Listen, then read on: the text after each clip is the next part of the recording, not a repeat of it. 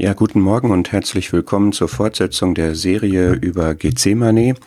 Die haben wir ein paar Wochen ausgesetzt. Ich hatte keine Stimme und dann einfach überhaupt keine Zeit und das lockert sich etwas, sodass wir diese Andachten darüber, wie der Herr vor seinem Kreuz die Weichen gestellt hat, noch einmal im Gebet die ganze Not empfunden hat, die da auf ihn zukommt und wie er das vor den Vater gebracht hat und letztlich gebetet hat, dein Wille geschehe, dass wir uns das nochmal anschauen können. Wir hatten fünf Folgen darüber, wie wir das überhaupt einordnen müssen, wie er mit den Jüngern darin umgegangen ist, wie er eine Seelennot empfunden hat, das war das letzte.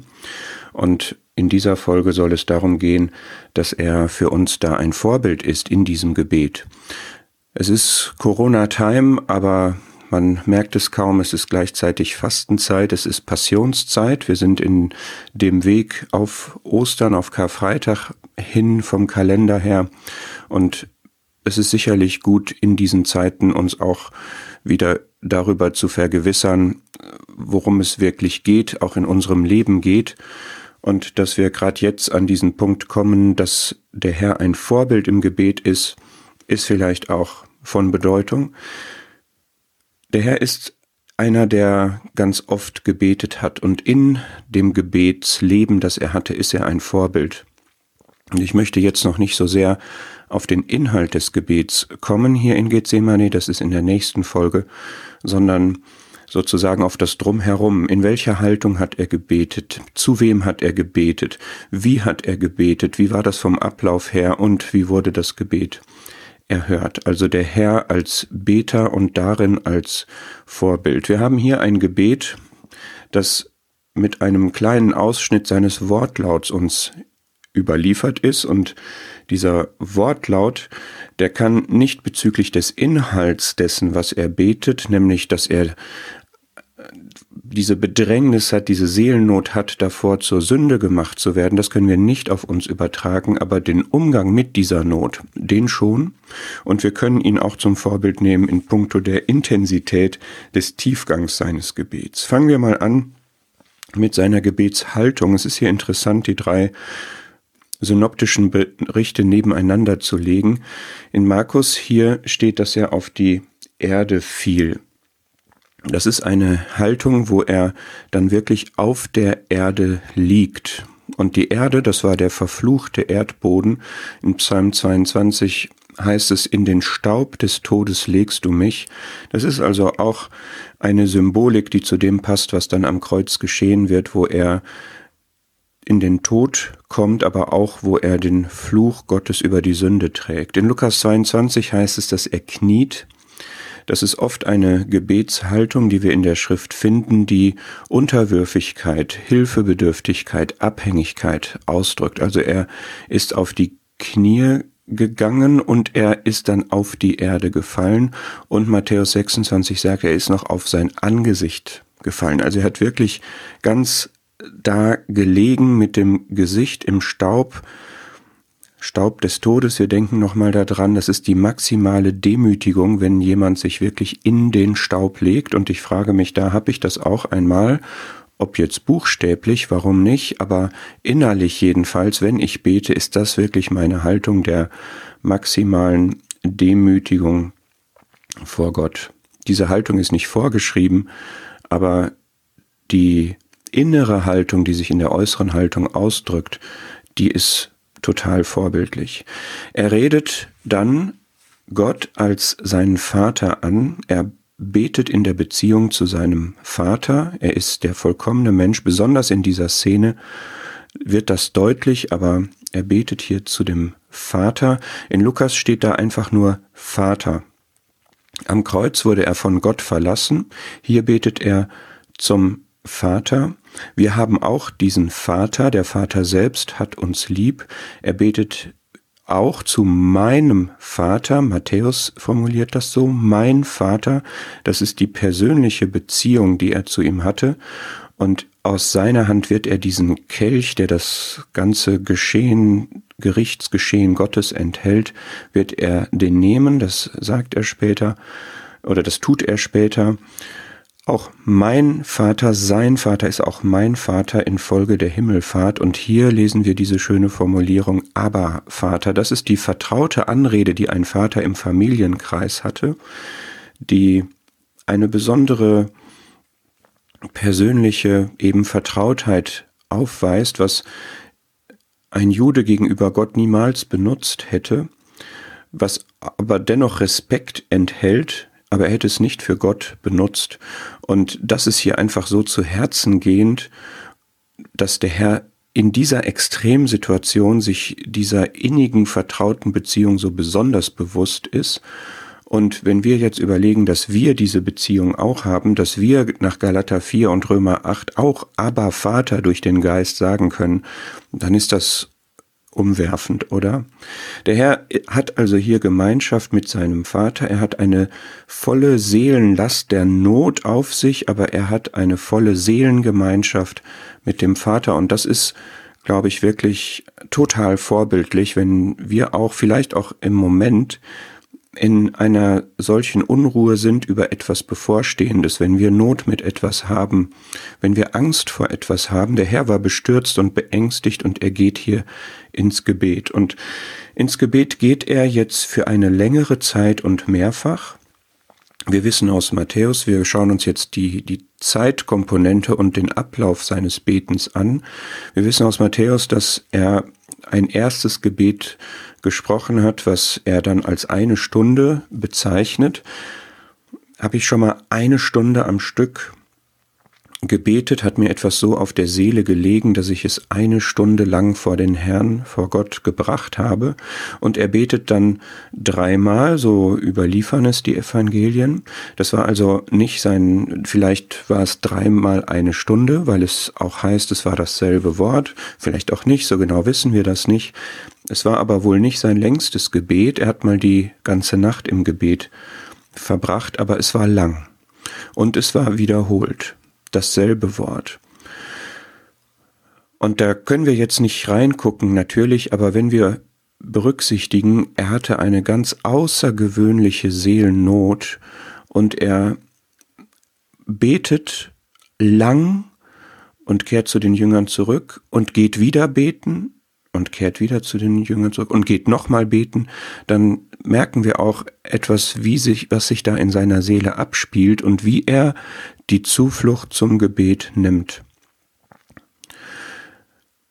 Und das ist etwas, was wir auch machen können. Ich übertrage das jetzt auf uns und sage, für uns ist es nötig, dass wir Ruhe bekommen, Frieden finden im Gebet. Wir werden in Lukas 18 aufgefordert, dass wir ausharrend beten sollen. Und hier geht es aber vielleicht noch mehr darum, dass wir nach Philippa 4, wenn wir unsere Anliegen mit Gebet und Flehen vor Gott bringen, dass wir dann Frieden bekommen. Und vielleicht müssen wir mehrmals, vielleicht müssen wir länger, wiederholt und nochmal und nochmal ins Gebet gehen, bis sich dieser Seelenfrieden bei uns einstellt. Ich spreche jetzt über unsere Seite. Wir wissen also, dass er lang und wiederholt Gebet hat und er hat mit wachsender Intensität gebetet. Sein Gebet wurde heftiger, es war ein ringender Kampf, ja, heftiger, Flehen, wie es in Philippa 4 steht und an anderen Stellen, wird sich nur einstellen, wenn wir mit Intensität zugange sind. Wenn sich etwas so auf unser Herz gelegt hat, dass es uns wirklich in einen inneren Kampf bringt, es vor Gott auszubreiten, Gott anzuflehen. Und der Herr hat hier heftiger gebetet. Und dieses Wort für ringender Kampf ist Agonia, was wir jetzt in der Übersetzung auf den Todeskampf beziehen. Nicht, dass der Herr in dem Sinne einen Todeskampf hier hatte, aber sein Tod stand ja vor seiner Seele. Das stand auch tatsächlich bevor. Und wir wissen, dass das ihm diese Seelenlast bereitet hat, was in seinem Todesgeschehen, also insbesondere im Gericht Gottes, passieren würde. Und er hat das ins Gebet genommen und so wie man in einem Todeskampf mit der, der Organismus mit aller Intensität und aller Fokussierung und geradezu mit aller Verzweiflung am Leben festhalten will, so hat der Herr hier gerungen mit aller Intensität und Entschlossenheit. Er hat den Fokus auf das Kreuz gerichtet, er ist aufs Ganze gegangen, hat alle Anstrengungen in dieses Gebet gelegt. Nicht, weil ihm das irgendwie entgleiten würde, nicht in dem Sinne in Verzweiflung oder so etwas, nicht falsch verstehen, aber wir wissen, dass er eine große Bestürzung und Angst hatte und dass er gleichzeitig eine große Entschlossenheit hatte im Blick auf das Kreuz. Ja, das ist etwas, was, das ist ganz geheimnisvoll letztlich, aber die Bibel sagt uns ja manches darüber, was in seiner Seele vorging und was vor seiner Seele stand, was das Werk war, was er auf jeden Fall erbringen wollte und wo er in dem ganzen Geschehen auch den Vater auf jeden Fall verherrlichen wollte. Es war ein ringender Kampf. Er ist ins Schwitzen gekommen, sein Schweiß wurde wie große Blutstropfen. Ist mir das schon mal passiert, dass ich mit solcher Intensität gebetet habe, obwohl es kalt war. Es waren Blutstropfen so in diesem Gethsemane geschehen, ja, Blutstropfen, die auch wieder ein, eine Vorankündigung des Kreuzes sind. Er ist diese Blutstropfen, diese, diese Schweißtropfen wie Blut sind auf die Erde gefallen. Da ist wieder die Erde, mit der, auf, in der er ja lag mit seinem Gesicht. Er hat das, gehen wir mal nach Hebräer 5, er hat das Ganze mit starkem Geschrei Gott vorgetragen. Ja, wir, wir merken, wir gehen hier in eine Ausnahmesituation rein, aber wir müssen das tun, weil die Bibel uns diesen Boden bereitet und dann wollen wir auf diesen Boden auch gehen. Und bitte überlegen wir mal, da ist jemand, der betet.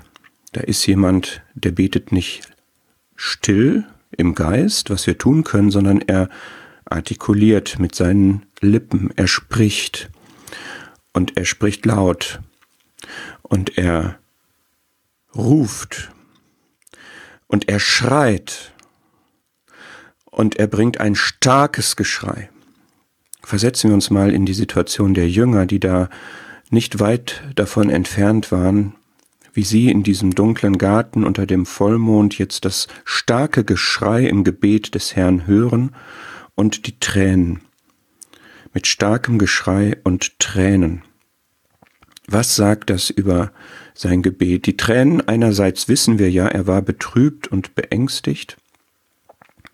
Andererseits verraten die auch wieder etwas von dieser Intensität, mit der er gebetet hat. Und letztlich sehen wir dann aber, dass einerseits diese Bitte, nimm diesen Kelch von mir weg, und andererseits dieses nicht was ich will, sondern was du willst. In Hebräer 5 steht dann nämlich, dass er erhört wurde. Er wurde erhört.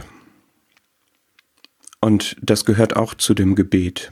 Und das ist total schön. Und wir wollen da jetzt zwei Ebenen sehen. Einerseits haben wir eine Hilfe Gottes in der Situation. Wir wissen nämlich aus Lukas, dass da ein Engel vom Himmel kam, der ihn stärkte. Es kam nicht eine Legion von Engeln, die er hätte rufen können, und er hat sie nicht gerufen, sondern es kam ein Engel.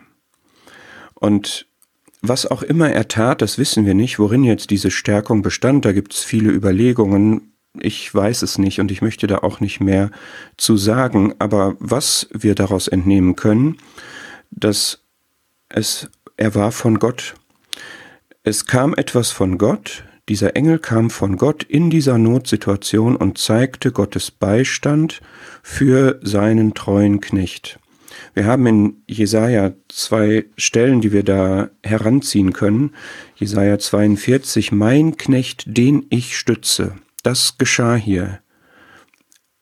Gottes treuer Knecht betete vor der Vollendung des Werkes, das er ihm aufgetragen hatte, und er erfährt jetzt, wie sein Gott ihn stützt. Und das geschieht in einer extremen Notsituation und in Jesaja 45, Vers 3 wird das so formuliert, was man hier wohl darauf übertragen kann, dass man Schätze der Finsternis gezeigt bekommt. Der Herr ist hier nicht nur in Dunkelheit in dem Garten, sondern er ist auch in dem Sinne in der Finsternis, die sozusagen, wenn wir das sagen wollen, ihre Schatten vorauswirft, diese Finsternis, diese drei Stunden am Kreuz, eine große, große, tiefe Notsituation und die birgt aber Schätze. Die birgt Schätze der Erfahrung mit Gott, die birgt Schätze eines Seelenprozesses, der sich da abspielt. Das ist für uns so, dass wir in finsteren Situationen wirklich Schätze mit Gott heben können, nämlich seinen Beistand in Not erleben können. Und das ist das eine. Und wir haben auch die Zusage, dass alleine das Gebet schon einen Segen von Gott hat sei es, dass wir den Frieden Gottes bekommen, wie das in Philippa 4 verheißen wird, sei es, dass wir auf andere Weise Gottes Beistand erleben, sei es, dass wir einfach die Dinge auf Gott abwälzen können. Und das ist etwas, was wir mitnehmen können. Und das Zweite ist, dass es auch eine inhaltliche Erhörung gab, aber die kommt erst später. Der Herr hatte hier die Sicht und das Vertrauen nach Psalm 16, dass er keine Verwesung erleben würde, Psalm 16, Vers 10 und 11. Und dass er, wie es Jesaja 53 sagt, weggenommen werden wird aus der Angst und aus dem Gericht. Er hat sich Leben erbeten, er hat zu dem gebetet, der ihn aus dem Tod erretten konnte. Und all das wird geschehen, aber erst nachdem das Werk vollbracht wurde. Und doch ist das hier eine ganz, ganz schöne Sicht der Dinge, dass man weiß, der Herr musste hier durch den Tod, der Herr musste durch das Verlassensein von Gott, und dann tritt das aber ein, was verheißen ist, dann wird er nach dem Trinken des Kelchs, wird er auferweckt, er wird erhöht und er wird verherrlicht. Und es wird Psalm 50 wahr, ja, rufe mich an, in der Not und du sollst mich dann, nachdem du errettet worden bist, verherrlichen. Und das möchte ich mir hier auch zum Vorbild nehmen. Wie bei Paulus wird der Sieg auf den Knien errungen und der Sieg besteht in der Unterordnung. Der Sieg besteht darin, was der Herr hier sagt, nicht was ich will, sondern was du willst. Und Philippa 2 sagt uns, dass diese Gesinnung auch in uns sein soll, die der Herr in seiner Demütigung hatte. Diese Demütigung reichte bis ans Kreuz und dann wurde er hoch erhoben. Und vielleicht müssen wir Philippa 2 auch mal in den Kontext des Gebets stellen. Denn diesen Weg der Erniedrigung, der dort davor gezeichnet wird in, in diesen Versen, wie der Herr Jesus sich zu nichts gemacht hat, Knechtsgestalt annahm und dann gehorsam wurde bis zum Tod, ja bis zum Tod am Kreuz. Dieser Weg wurde ja von Gebet begleitet. Und wenn wir den Herrn in der Gesinnung zum Vorbild nehmen wollen, das sagt ja Philippa 2, diese Gesinnung sei in euch, dann ist das eine Gesinnung der Demut, die sich im Gebet ausdrückt. Und diese Gesinnung, die dann auch in uns ist, wie sie in dem Herrn war, der Demut, die bereit ist, sich bis zum Äußersten zu demütigen, die wird dann die Verheißung der Gnade ja haben und der Herr hat dann die Erhöhung erlebt und Gott verheißt uns das, dass dem Demütigen auch Gnade zuteil wird. Insofern sehen wir den Herrn hier wirklich als Vorbild im Gebet und möchten ihn da auch wirklich zum Vorbild nehmen.